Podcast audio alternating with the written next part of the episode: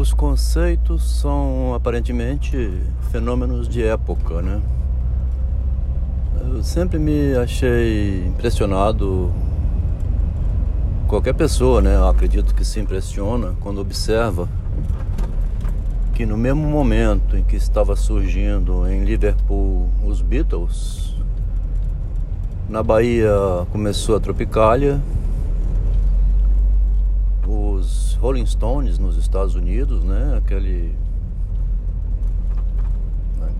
aquele acontecimento lá de Janis Joplin e Jimi Hendrix também, naquele famoso congresso de rock, né?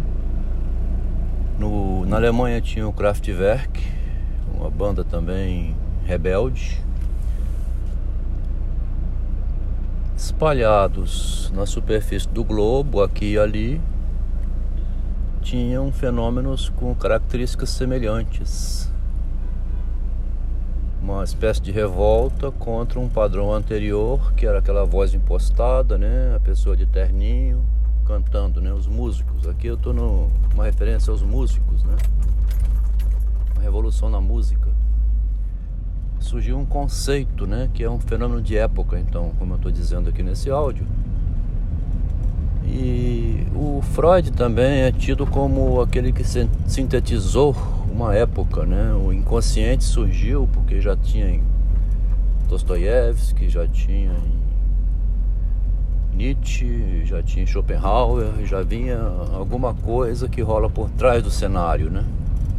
Que movimenta o cenário por trás dele. Tão evidente isso naquela cena dentro da cena Hamlet, criado por Shakespeare, né? E é um tema antigo que vem de Sócrates, pela dialética, né? Tomar conhecimento daquilo que não se conhece. A pessoa vai fazendo as coisas desconhecendo o motivo pelo qual está fazendo. E mais na frente toma conhecimento e muitas vezes fica estarrecida, né? Fica no estado de perplexidade. Esse áudio começou aqui falando isso, né? Que o conceito é um fenômeno de época e o fenômeno aqui de nossa época que estamos vivendo é a época do narcisismo exacerbado, né? O ego, né? O império do eu, né? E parece que nesse momento o fenômeno de época, né, do narcisismo está surgindo aqui é, entre aspas, né, um novo pensador que pela primeira vez na história humana escreveu um livro sobre o narcisismo, um livro teórico, né, um livro conceitual, onde o narcisismo não é apresentado como uma doença, mas como uma característica intrínseca de todo ser humano, que necessariamente precisa se proteger a si mesmo, ter amor à sua própria vida em primeiro lugar, para depois se dedicar aos demais o narcisismo tem uma propriedade incrível de aparecer disfarçado, né? Por exemplo, diz que o altruísta, né, que ama somente o outro, seria não seria o narcisista nem o egoísta.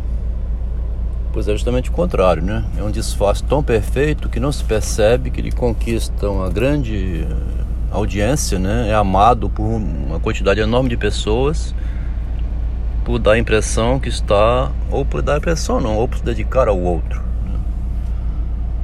A dedicação ao outro é uma das maneiras de dominá-lo, né? ter um domínio sobre ele também e ser reconhecido.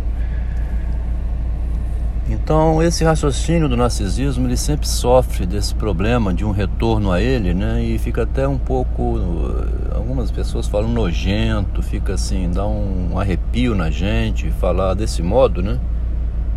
Porque revela também a malícia humana, né? A malícia humana que é conquistar sem parecer que está conquistando, né? um disfarce para a conquista. É, perturba um pouco o físico, né? Eu conversei com um físico aqui da UFES, ele dizendo que não é narcisista não, ele é um cientista, ele trabalha para o bem da humanidade, ele fica dedicado full time assim, pesquisador, não é com interesse egoísta, pensando em si próprio foi difícil para ele assimilar a ideia, mas no final acabou vendo, porque na verdade é, esse disfarce é uma cegueira narcísica que a pessoa nem dá conta de ver, nem é bom que ela veja demais, né? Para não querer se promover galantemente junto com o objeto. O médico deve fazer a sua cirurgia concentrado na cirurgia e não em ficar tirando fotos no instante da cirurgia, né, para postar em Facebook, para se promover em cima do doente. Essa promoção pessoal que o Machado aborda muito bem no Alienista, é, mostrando como que a pessoa é, quer se exibir junto com o produto, ou também o próprio Simão Bacamarte como tendo a solução né, da psiquiatria, da psique humana, que é um, uma coisa que o Machado explora nesse conto, que ninguém tem essa solução, né? O, depois ele conclui dizendo, através de uma pergunta, né, será que o alienado não é o alienista? Quer dizer, é tão interessante considerar que o Freud era o, era o analisado enquanto pensava que era o analista. Né? Esse giro do narcisismo em retorno a si mesmo, então, da promoção do eu, né? nesse pequeno áudio, estou aqui argumentando que é um conceito de época, né? como teve, nós tivemos na humanidade outros conceitos de época, né? O Descartes só foi dizer penso, logo existo, porque concluiu que não podia pensar pelas escrituras. Era uma ruptura com o discurso de autoridade da época, né? Era o fim da Idade Média, o início da Era Moderna, o início do Iluminismo, do eu penso por mim mesmo, eu sou responsável pelas minhas ações, mesmo que tenha a cegueira narcísica que impede de ver. É, mesmo assim, eu estou envolvido na ação que eu estou praticando. Se eu estou distraído, passando por trás de mim aquilo que foi passando por trás de Freud, que era o Jung, é mais na frente é necessário despertar disso e reagir inteligentemente, né? é o golpe do caiporismo que tanto lembra Machado de Assis, né? Você tem que ter homem, tem que ser homem o suficiente para vencer a fatalidade, né? Isso ele escreve no conto Um Almoço de 1877. Né? Você precisa ter é, ser homem suficiente para superar a fatalidade. E ser homem suficiente aí tem as consequências as mais variadas, né? Inclusive ser homem para pegar um revólver, dar um tiro, fazer uma guerra, né? Aí já não vou entrar nesse mérito. O que o Machado propõe é que ser homem o suficiente, nesse caso, é manter-se na cidade, agir como cidadão, não se eliminar com a morte, né? não eliminar o outro, ele questiona muito o ato de Bruto que eliminou Júlio César, né? Júlio César que ampliou as fronteiras de Roma, o Império Romano, devia ser homenageado, mas como era um ato também que gerou inveja, né? Porque o Senado, vamos dizer, outros gostariam de ter feito aquele ato, né? Um ato de bravura. Ao mesmo tempo que era um ato idiota, né? Tinha uma ponte ali e o interdito não pode passar essa ponte ninguém quebrou esse protocolo. Uma coisa tão boba, né? Ao mesmo tempo exigia muita coragem, porque quebrar um protocolo, como Putin está quebrando, né? De guerra, né? Tem consequências, né? Ele está virando o vilão do mundo, né? O César virou o vilão. Todo o ódio se concentrou em Bruto, como escreve o Machado em Decadência de Dois Grandes Homens. Todo o ódio se concentrou em Brutus e ele foi lá e matou Júlio César.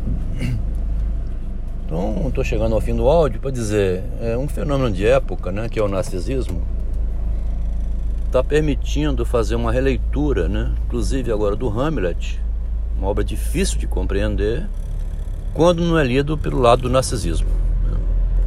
O narcisismo da mãe, Gertrudes, que queria se perpetuar no poder como rainha e não como vovó, perderia o trono se seu filho assumisse com a morte do marido. ela queria continuar rainha e é um, uma manifestação das mais evidentes né, do narcisismo da mulher, né, feminino no caso aí, é, em função do poder, né, que é uma questão atual hoje do feminismo também. Né. Surgiu esse pensador também em consequência da relação com a feminista. Né. Isso já foi tocado em vários outros áudios, não vou repetir.